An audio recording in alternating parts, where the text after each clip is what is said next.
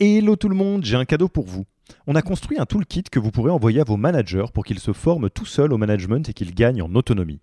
Concrètement, c'est une version do-it-yourself de notre programme de formation au leadership. On a pris notre formation, on en a fait une version écrite sur Notion, une version vidéo avec plus de 9 heures de bonnes pratiques managériales et même une version podcast pour devenir super fort en management en faisant son running.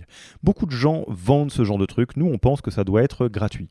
Pour avoir accès à tous ces bonus, il vous suffit d'aller sur www.yaniro.co slash bonus, B-O-N-U-S, et on ne vous demandera même pas votre email. Sur ce, je vous laisse avec l'épisode du jour.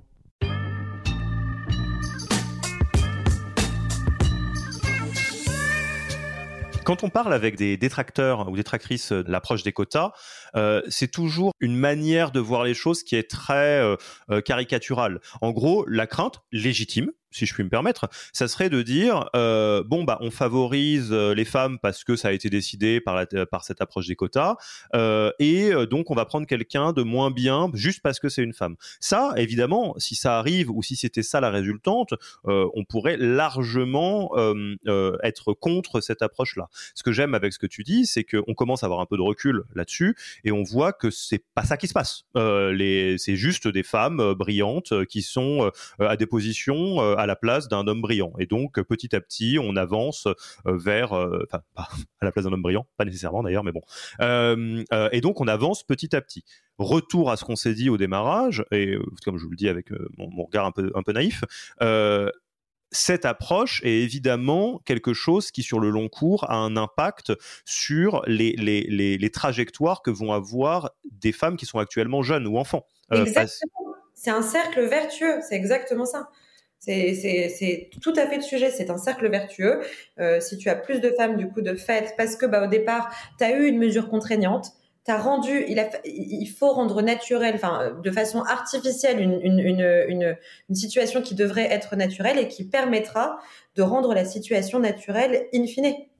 Exactement. Et ça, tu utilises le, bon mot. Euh, des personnes vont dire ouais, mais c'est artificiel. Oui, tout à fait, ça l'est. Mais voyez ça comme une béquille. C'est artificiel jusqu'à ce que ça devienne naturel. Mais on n'arrivera pas à la version naturelle euh, si on, on passe pas par ce chemin-là probablement. Et même donc sortons, c'est là où je suis hyper fan de l'approche euh, de, des quotas. Pensez au profil que vous êtes euh, en train de recruter. Euh, si vous êtes euh, en train de recruter un top profil, probablement que c'est la galère. Parce que la guerre des talents, parce que tout ce qu'on connaît déjà, le milieu de la tech, tout le monde recrute les mêmes. Bon.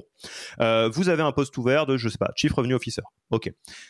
Évidemment que dans un monde où vous auriez euh, 10 candidats hommes dans le vivier et une candidate femme et qu'on vous dirait théorie des quotas, donner le poste à la femme, il y a un truc qui va pas. Euh, parce que euh, statistiquement, euh, est-ce que ça va vraiment être la meilleure? Je sais pas, mais en tout cas, il y a un truc qui, qui, qui, est, qui est embêtant dans l'équation, et donc probablement vous serez pas incentivé à faire ça, et je peux pas tout à fait vous jeter la pierre. Et c'est là que Sarah et Alexia, c'est mortel ce qu'elles font. Ce qu'elles vont vous dire, si j'ai bien compris, c'est oui, mais on va prendre le problème un cran avant. Débrouille-toi pour que dans ton vivier, t'aies 10 mecs et 10 nanas et après que le meilleur gagne ou que la meilleure gagne. Et nous, le pari qu'on fait, c'est que ça sera une femme probablement, parce qu'on les, on les booste, on les fait bosser ensemble, etc.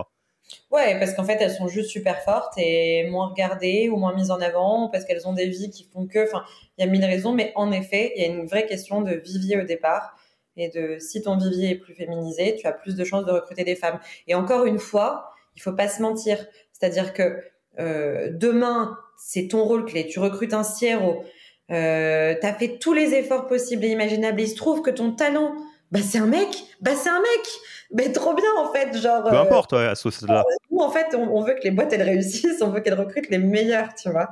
Mais euh, il se trouve que tu as quand même, si tu as fait l'effort, tu as aussi des grandes chances, en tout cas 50% de chances que ce soit une femme. Et si tu fais l'effort pour tout, ben à un moment donné, tu vas voir, ça va, ça va quand même avoir un impact sur la parité dans ta boîte.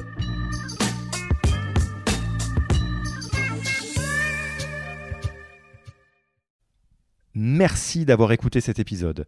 Petit rappel, si ce n'est pas encore fait, pour accéder à notre formation au management dans sa version gratuite, il vous suffit d'aller sur www.yaniro.co bonus, B-O-N-U-S. Vous y trouverez gratuitement toute notre formation en version vidéo podcast et la boîte à outils des meilleures pratiques du management dans un Notion récapitulatif. Et on ne vous demandera même pas votre email. Profitez bien de cette formation gratuite, envoyez-la à tous vos managers et à mercredi prochain pour un prochain épisode.